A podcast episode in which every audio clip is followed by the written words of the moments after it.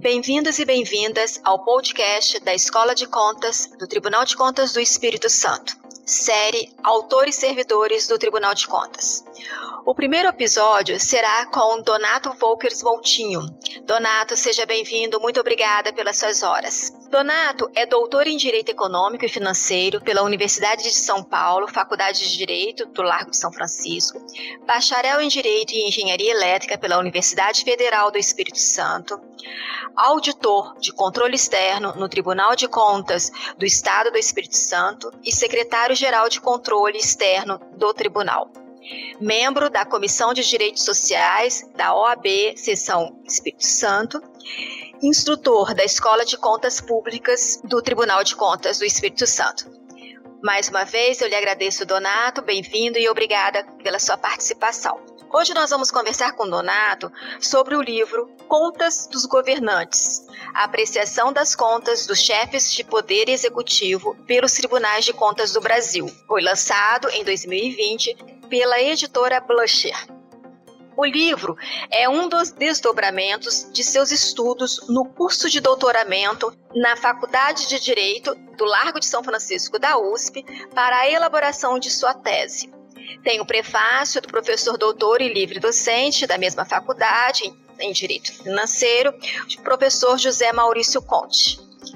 Donato, é, ao ler o seu livro, nós temos uma, um assunto, um conceito bastante complexo e multidisciplinar que é sobre a, a accountability, né, que é o principal mecanismo para incentivar decisões sempre no melhor interesse dos, dos governados. No seu estudo, como que você encontra esse conceito e, co e como esse conceito ele é tratado na Constituição Federal é, brasileira? Boa tarde, Isabela. Eu agradeço o convite. É um prazer estar aqui contigo, participando deste podcast aqui da minha casa, né, que é o Tribunal de Contas do Estado do Espírito Santo. É realmente uma honra. É, saudações também né, a todos os ouvintes, né, e especificamente sobre a accountability.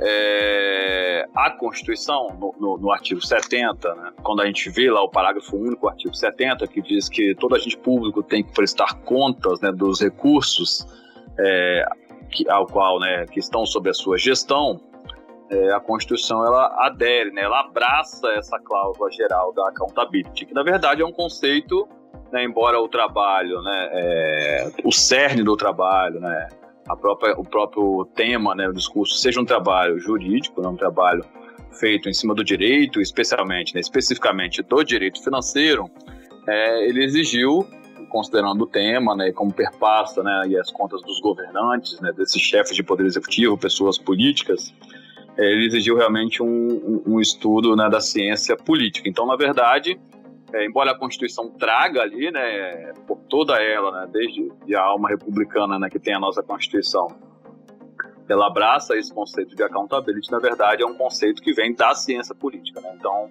é, é, um conceito estudado, né, retirado dos autores é, da ciência política, efetivamente, tanto brasileiros quanto é, a literatura internacional, Isabela. Sim. Você, nessa nesse discurso né, que você faz ao longo do livro sobre a accountability pública, você uh, informa que essa accountability pública ela é vertical e horizontal. Quem participa da accountability vertical e quem está na accountability horizontal?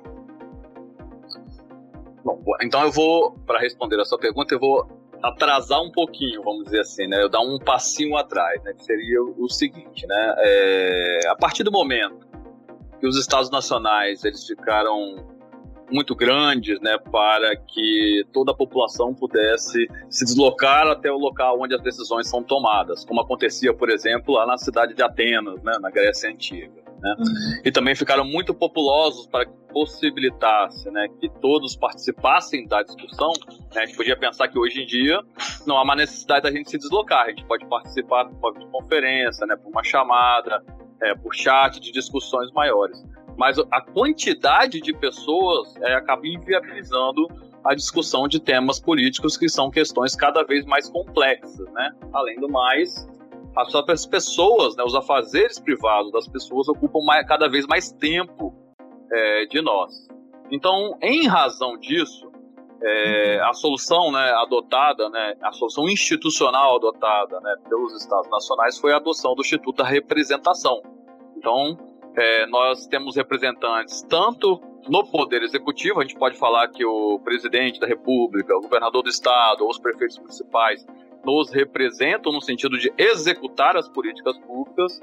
E do outro lado, nós temos aqueles que normalmente a gente chama de nossos representantes, né, e realmente são, os parlamentares, né, em todos os níveis, né, senadores, deputados federais, deputados estaduais, vereadores, que representam, né, fazem uma representação proporcional da população das várias vertentes políticas e decidem, né, as principais questões políticas em nosso nome. E ao uhum. fazer isso, é importante que eles façam em nosso interesse. Ocorre uhum. que nem sempre o interesse desses representantes é também o interesse dos governados. Né? Em muitas questões pode ocorrer um conflito de interesse. Daí nasce o que a literatura chama é, é, é, até né, do conflito de agência, que eles são nossos agentes para agirem em nosso favor.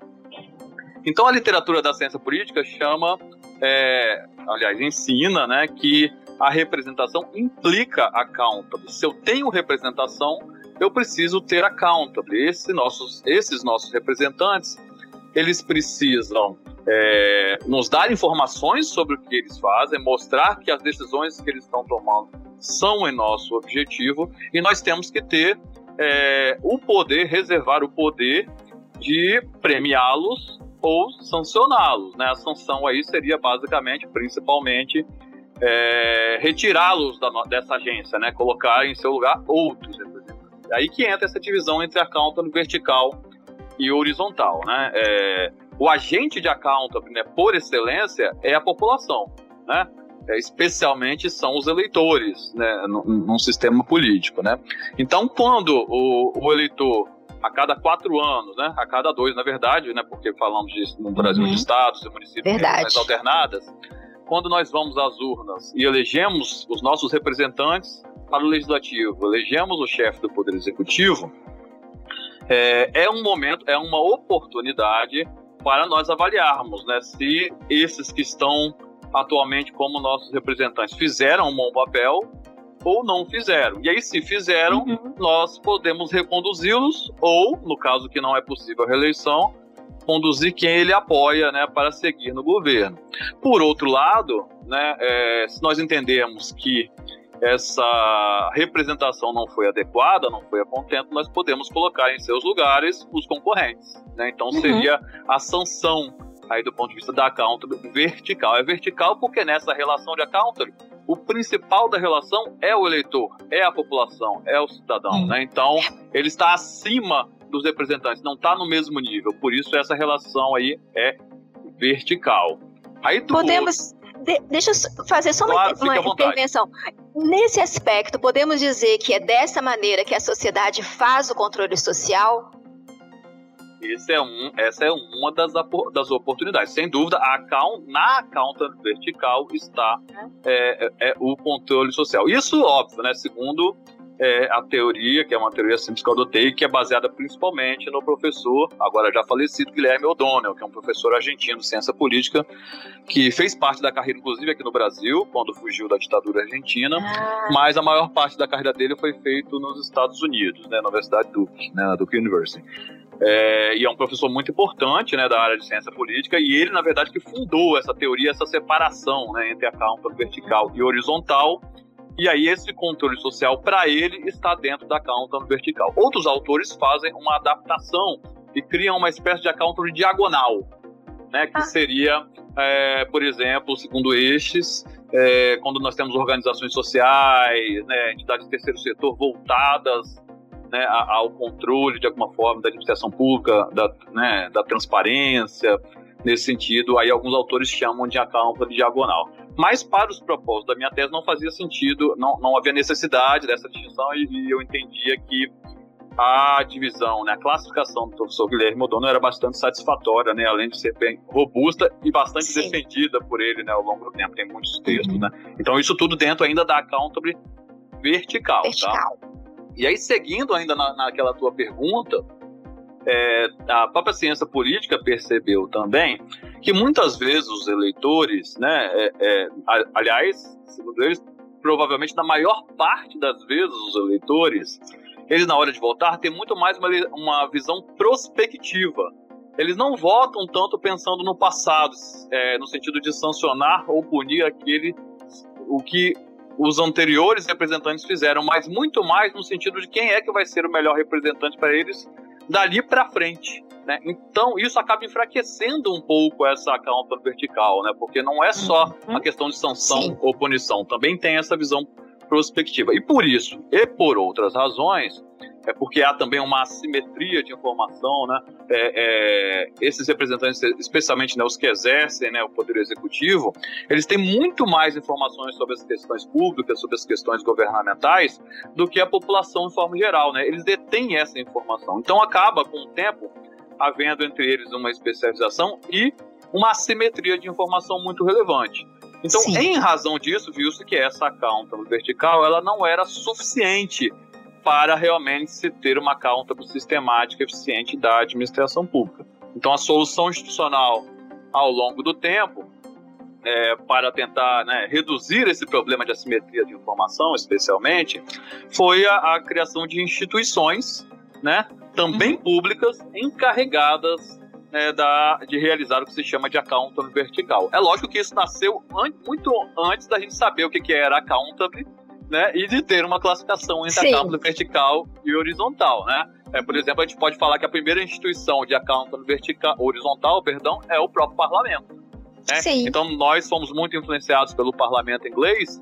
Então houve toda uma disputa, né? Se nós voltarmos lá na Inglaterra, por exemplo, ainda lá no Reino Unido, Revolução Gloriosa, era realmente uma disputa, especialmente pelo poder financeiro, né? Aliás, a gente pode dizer que a democracia nasceu de uma disputa por dinheiro, né?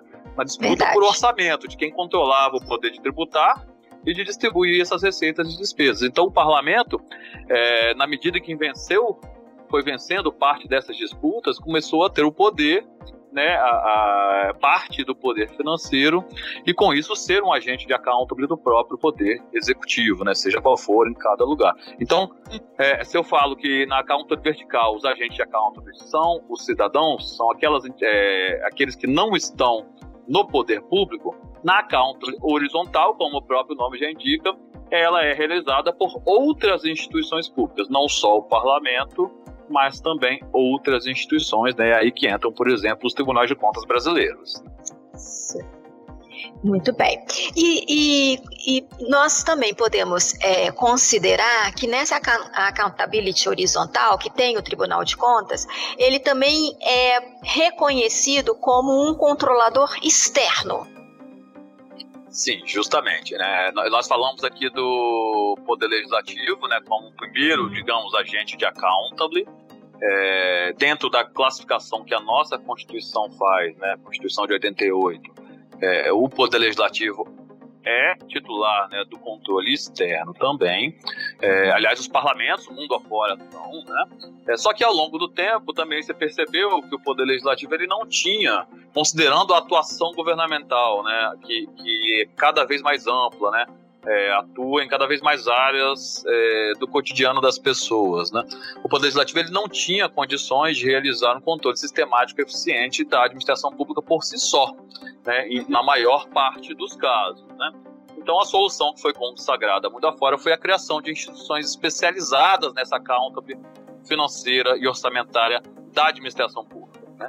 E aí, entre outros modelos, né, há, há modelos diferentes, né, mundo afora, mas há um modelo né, que vem do chamado modelo napoleônico, que é o modelo de tribunais de contas, inclusive os tribunais de contas brasileiros, né, que é a solução adotada no Brasil. Então esse é o controle externo, né, porque está fora é, do próprio poder executivo, dos próprios ou dos entes que o controlam, porque o controle não é só do executivo, mas dos demais poderes Sim. também, né, é externo no sentido de que não faz parte do próprio é, poder ou instituição ou órgão que é controlado, né? Em oposição ao controle interno, que é um controle realmente dentro da própria estrutura, né? A Constituição faz essa distinção entre controle interno e controle externo, né? A gente pode chamar que um agente, é, dizer que um agente de account horizontal é, pleno, né, full, né, como a gente diria, seriam realmente é, as instituições de controle externo, né?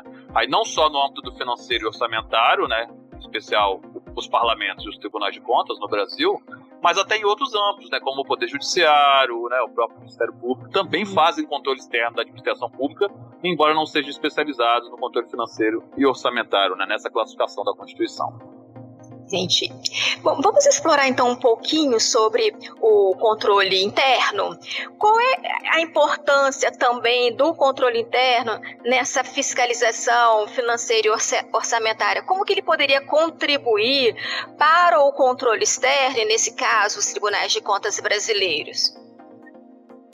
Bom, o controle interno, né, segundo tem um, um, também um assento constitucional, né, a Constituição de 88 deu é, uma, uma, importância especial ao controle interno comparando com as anteriores. Então, se nós vermos lá no artigo 74 da Constituição, né, diz que é, os poderes né, manterão de forma integrada um sistema de controle interno. E lá já diz também a rola quais são as finalidades do controle interno, né? Então, puxando aqui pela memória, é, nós temos né, avaliação de cumprimento de metas, né, essa é uma das atividades principais do controle externo, então das metas previstas no plano plurianual, na própria execução dos orçamentos, né, dos programas de governo. É, aliás, antes dos tribunais de contas começarem a se atentar para essa questão das metas, isso já estava lá claro, né, especificado essa questão de resultados lá na Constituição em relação ao controle interno. Também é função deles, né? É, comprovar a legalidade avaliar resultados, né, pensar em eficácia e eficiência. Então, se os tribunais de contas fazem um controle operacional, o controle interno, isso está expresso na Constituição, que é uma função dele avaliar esses resultados, né?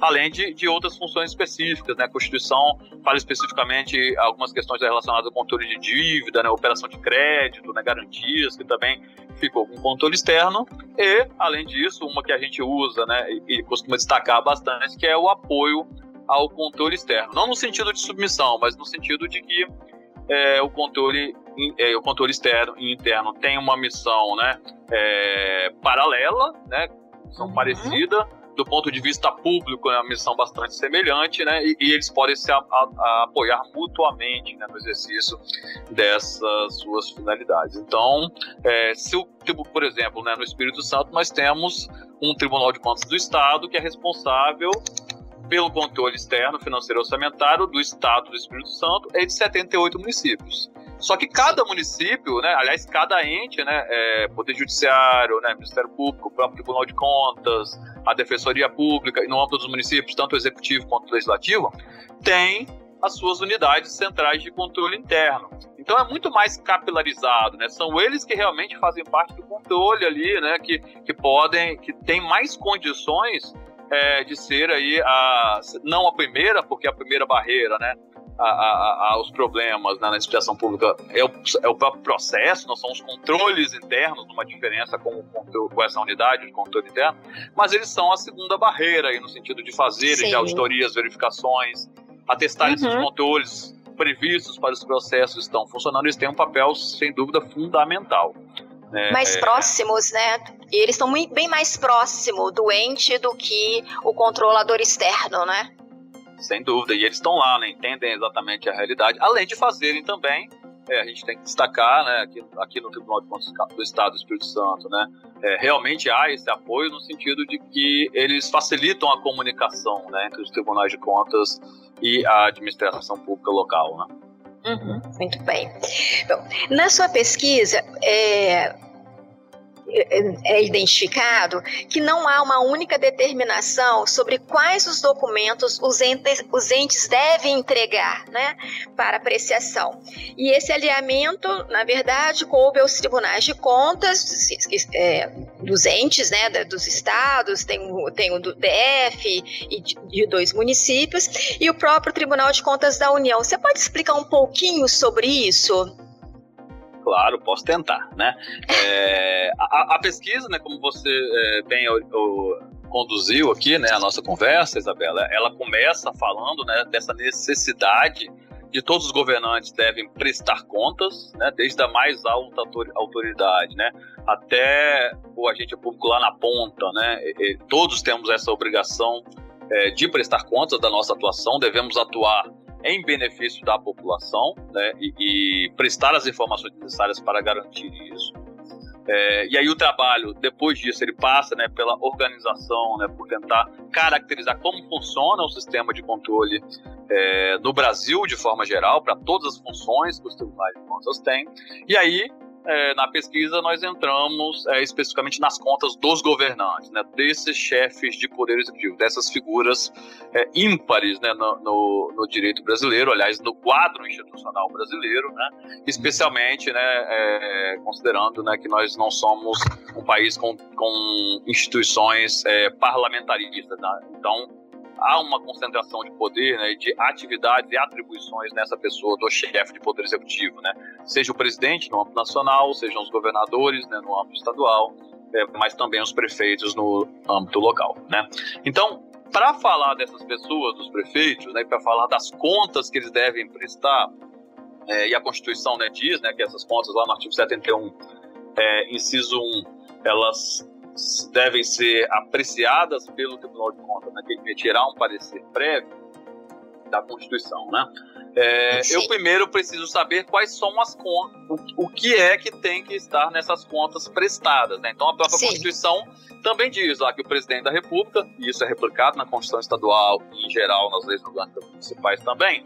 Então nós podemos dizer que o chefe do Poder Executivo ele tem que prestar contas, né? Só que a Constituição é, não diz, né, e, e a, não só a Constituição, mas também as leis é, complementares que veiculam normas gerais de direito financeiro, né, por exemplo, as mais destacadas, né, a Lei 4.320, né, de 64, e a LRF, né, a Lei Complementar número 101 de 2000, né, mas todo o, o quadro né, é, de direito financeiro não uhum. especifica exatamente quais são os documentos ou quais é. são as informações ou o formato é, que diga né, quais informações devem ser prestadas por esse chefe de poder executivo. Uhum. Ou as informações mínimas, né? É, por outro lado, se nós verificarmos a legislação é, dos, as leis orgânicas, né, dos 33 tribunais de contas do Brasil, em todas elas há um dispositivo que diz que os tribunais de contas têm competência para, é, tem um poder normativo, né, uma função normativa, um poder de regulamentar como devem ser submetidos a eles os seus processos. Então, basicamente, é, como não há uma uniformidade né, legislativa nacional, uma lei nacional que diga pelo menos o mínimo, o conteúdo dessas contas acaba sendo definido pelos próprios tribunais de contas, né? Não nessas leis orgânicas, né, pelos legislativos estaduais, né, é, ou, ou, de cada ente, né, porque também não tem nelas, mas normalmente num ato normativo próprio de cada tribunal de contas. O que não chega a ser um problema, né, porque há é, questões é, específicas, específicas de cada é. um, né? Agora seria uhum. interessante se houvesse realmente pelo menos um rol mínimo, né? Mínimo. É, uhum. Mas sem é, engessar né, é, é os entes, porque Sim. até pensando na autonomia financeira, né, nós somos um país federativo que, que é comum, é normal, é requerido né, que haja essa autonomia para a definição de informações. Até porque a informação que talvez interesse é, aqui no estado do Espírito Santo, que tem as suas peculiaridades, não seja a mesma que interessa lá no sul do Brasil, né, ou, ou, na região claro. norte, né, talvez não sejam os mesmos. Certamente não são os mesmos programas, não são as mesmas políticas, né. Então, hum. por exemplo, né, nós somos um estado é, que tem uma participação importante de receitas provenientes de royalties de petróleo. Então, é, seria, né, assim, é, esperado, seria normal se nós exigíssemos algumas informações em relação a isso. Algo que não ocorrerá num estado é, que pouco recebe né, receita de royalties de petróleo. Então, há peculiaridades também, né, locais e regionais, né, que, que, que, podem né, inter, interferir isso. Mas uma regulamentação nacional poderia haver, desde que não, como eu disse, não, não fosse algo é, que restringisse né, essa necessidade de diferenciação em razão das peculiaridades. Sim, muito bem. Bom, Donato, é, também, né, em uma das etapas assim dos capítulos de seu livro, você informa que em 2016 o STF, né, o Supremo Tribunal Federal, confirmou pela segunda vez, que a primeira foi em 92, sobre a competência para julgar as contas dos chefes uh, do Poder Executivo, ordenadores de, de despesa. Né? No primeiro momento houve um, um, um grande ruído com relação a isso, inclusive existia um entendimento diferente do do Tribunal Superior Eleitoral, né? Mas qual é o impacto dessa decisão, é dessa, é, dessa confirmação do, do STF no sistema de accountability nacional? Justamente, Isabela. É, foi importante né, trabalhar com essa questão da competência é, de julgamento das contas né, e de apreciação, porque voltando lá, né, vou voltar mais um pouquinho. É, quando eu disse né, que, que foi necessária a criação de instituições especializadas, no Brasil foram os tribunais de contas, porque o Poder Legislativo não dava mais condições, né, não teria condições de fazer um controle sistemático eficiente é, de toda né, a, a administração pública. É, então, parte dessas competências que historicamente seriam é, do Poder Legislativo foram transferidas no Brasil aos tribunais de contas. Né? Mas não foram todas. Né? O Poder Legislativo ele continua com parte dessas atribuições. E uma delas, por exemplo, é a competência para julgamento das contas dos chefes de Poder Executivo. Então, as contas elas são prestadas perante o Poder Legislativo, né? Elas vão aos tribunais de contas que emitem os pareceres, fazem a sua apreciação e emitem o parecer prévio uhum. e elas voltam ao Poder Legislativo para julgamento. Por outro lado, para todos os demais agentes públicos, né, todos os demais administradores né, e agentes públicos, como fala é, o artigo 71, inciso 2 da Constituição, os tribunais de contas são competentes para esse julgamento. Né? Então, a, a, essa diferenciação, né, porque houve por, um, por, uma boa parte de tempo uma controvérsia, ainda há, diria, né, apesar da decisão, uma uhum. controvérsia de quem seria o competente né, para o julgamento das contas dos chefes de poder executivo se ele resolvesse, né, no âmbito da administração, isso acontece mais em municípios, né, especialmente Sim. em municípios que não sejam grandes, né, se ele também acumulasse funções próprias de ordenadores de despesa. Né, então, os tribunais de contas defendiam né, ou, né, vou dizer que defendiam, né, é, que seriam competentes para o julgamento dessas contas com base no inciso 2. Então criava um conflito aí, né, porque é, se eles forem competentes, quer dizer que essa parte não vai ao julgamento é, do Poder Legislativo. Então isso foi, é, precisou chegar ao, ao Supremo Tribunal Federal. E a primeira vez que lá chegou, como você falou, foi é, ainda 92, no início da década de 90, é. justamente, lá em 92, uhum. uma decisão que o relator foi o então jovem ministro Marco Aurélio, né? É, e naquela Essa. ocasião, o Supremo Tribunal Federal, ele julgou por 10 votos a 1, né? Dizendo né, que a competência para julgamento das contas dos chefes de poder executivo é sempre do poder legislativo. Né? Então, por muito tempo, isso ficou é, exatamente dessa forma, né? É, só que na década né, dos anos 10, agora dos anos 2000, né, de 2010 e seguintes, né, especialmente após o advento da lei da ficha limpa, né, em um julgamento no Supremo Tribunal Federal que confirmou a constitucionalidade da lei da ficha limpa, é, por causa de, de, algumas situações que ocorreram no julgamento ali, que eu não sei se eu for, for, for entrar em detalhes aqui, vamos acabar nos estendendo demais, é, a Justiça Eleitoral, interpretando né, esse julgamento, entendeu que o STF é, tinha entendido, entendeu que o STF tinha entendido, quase um telefone sem fio, né? É, que, que o, os tribunais de contas seriam competentes para julgar as contas dos prefeitos quando eles fossem ordenadores de despesa. Então, em 2016, isso chegou novamente, obviamente, ao Supremo Tribunal Federal, né, inclusive agora né, com é, o mecanismo da, da repercussão geral, né, então é, foi um, um, recurso extraordinário representativo dessa controvérsia ao Supremo, que é o recurso extraordinário 84826, uhum. e o Supremo decidiu agora, de, com a maioria apertada, por seis votos a cinco, né, que o competente para o julgamento seria sempre é, o Poder Legislativo. Na verdade, ele disse o mesmo que já havia dito lá em 92, né? Embora no meio desse caminho é, ocorreram algumas decisões monocráticas, né? Em sentido diverso, o próprio Supremo Tribunal Federal, de forma colegiada, nunca decidiu de forma diferente, né? O TSE, sim, é, teve aí uma insegurança jurisprudencial, mas o Supremo É, não, né? Então é isso é importante para eu definir o que, que entra nas contas, né? Porque se eu, se eu entendo, né, como o Supremo Tribunal Federal entendeu, é, que sempre são é, o poder, sempre é o poder legislativo, né? Sempre são as câmaras, né? Ou as assembleias ou o Congresso Nacional que julgam as contas do chefe de poder executivo.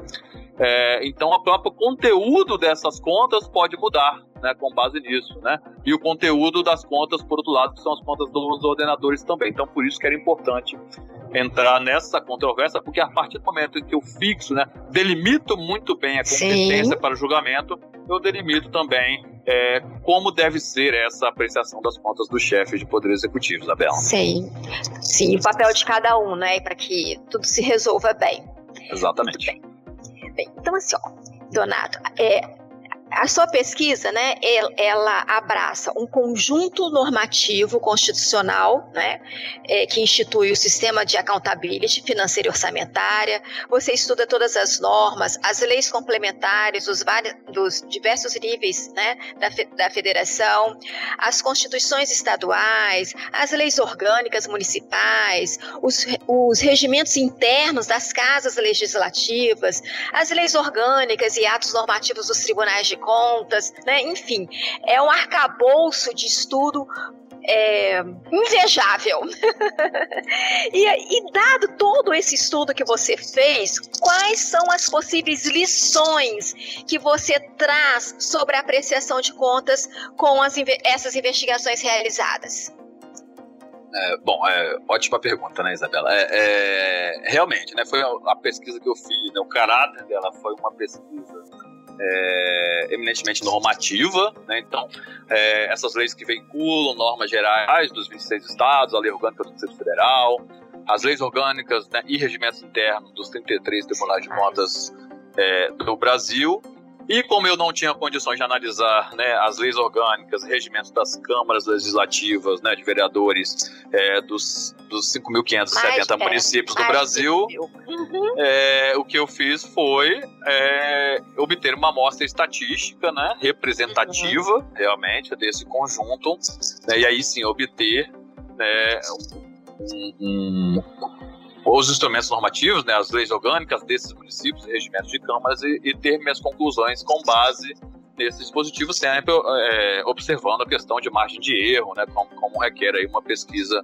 é, que tira conclusões, né, que generaliza conclusões com base em estatística. Uhum. E aí, assim, as duas é, contribuições né, fundamentais, efetivamente, da tese, né, a primeira era é, definir mostrar como deve ser, como devem, como esse sistema é, normativo, né, esse conjunto de accountable que eu chamo, né, é, exige né, que essas contas de chefes de poder executivo, valendo tanto para presidente como para governadores e prefeitos, como elas devem ser apreciadas pelos tribunais de contas. Né? Então, realmente, quais são os requisitos dessa apreciação? Essa é a primeira é, contribuição. É, lógico, é lógico que isso envolve vários pontos Sim. ali, né? E, e, a segunda contribuição é, foi mostrar, com base nessa análise também, de que várias dessas normas, né, que, que, que integram esse conjunto normativo, né, é, seja por omissão em alguns casos, seja em outros casos por franco desacordo efetivamente, né, com o sistema, né, com as regras que estão mais acima na hierarquia aí, na Constituição e nas normas gerais, né, que realmente há problemas em relação ao sistema de accountable, ou por omissão ou realmente em desacordo. Então há, é necessária uma correção ou suprir algumas lacunas né, em vários é, em vários estados, né, e, e, até em relação a municípios também. Então essa foi a outra contribuição. E aí mostrando quais são os principais pontos né, que isso ocorreram. Essas seriam é, as duas contribuições que, que eu arrolaria. Obviamente, como eu disse, envolvendo aí uma série de pontos cada uma delas. Sim, é um, um, número bastante significativo, realmente, na medida que você vai, né, é, é, se debruçando na, na escrita do seu, do seu documento. É, Donato, nós estamos chegando ao fim desse podcast. Técnico uh, extremamente interessante é, sobre o seu livro. Eu gostaria de convidar todos que estão nos ouvindo a ler o livro, né? Esse e, e aí eu, eu gostaria que o, que o, que o próprio é, Donato nos dissesse como que a gente pode então ter acesso é, a, a, a, ao documento, né? Pela, pela, é, pela própria editora Blusher, né?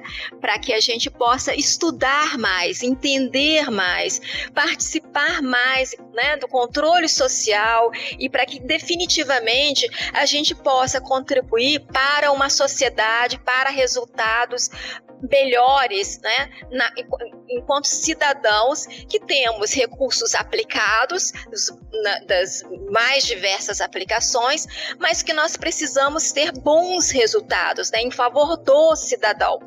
Então, Donato, como nós faz, devemos fazer para ter acesso ao seu livro? Bem, o livro, ele, como nós fizemos, né, um, um doutorado, né, numa universidade que é pública, né, e, e, aí a gente se sente, né, numa obrigação de retribuir, né, e além disso, né, eu, eu vejo que quem é, faz um trabalho, dedica alguns anos da sua vida, né, a, a, a um trabalho como esse, né, o interesse que nós temos é realmente poder contribuir para a solução dos problemas que a gente enfrenta ali, né, que a gente enxerga. Então a ideia sempre foi realmente é, deixar essa, essa, esse material disponível, né, para quem desejasse ter acesso. Né? Então, com base nisso, até com base num, num projeto né, do professor José Maurício Conte, que você indicou lá, que foi meu orientador lá na Faculdade de Direito da Universidade de São Paulo, é, nós publicamos esse livro pela editora Blucher e eles pode ser é, o seu download, né, pode ser feito de forma gratuita né, pelo próprio site da editora. Então acredito até que vocês poderiam colocar no próprio podcast aí na descrição, né, o link. Sim. Mas quem digitar lá no, no, no, no Google, né, é, editora Blucher, editora. Donato Volkers Moutinho, Contas dos Governantes, vai direto para a página lá do livro também. Então é bem simples de achar. E aí é só baixar. Pode baixar o livro completo, né, em PDF, Sim. bonitinho, editorado, né? não é como fica aquela. A, a, tese ela tem um formato específico, né? Mas aí o livro é, é, é, é mais bonitinho, é mais agradável é, de se ver, né? De se ler. Uhum. E tá lá disponível, né? E ou pode baixar até os capítulos de forma separada. E também tá lá disponível para quem tiver interesse é, em se aprofundar né, nessas questões da pesquisa empírica realmente, há um anexo, né, é, que fez parte da tese, que pode ser baixado de forma gratuita, embora ele não esteja é, diagramado né, pela editora, mas está disponível também no site da editora e pode ser baixado, pode ser, e lá, lá mostra né, é, cada quesito, né, cada ponto que foi verificado em cada uma dessas legislações, o que atende, o que não atende, tem os dispositivos.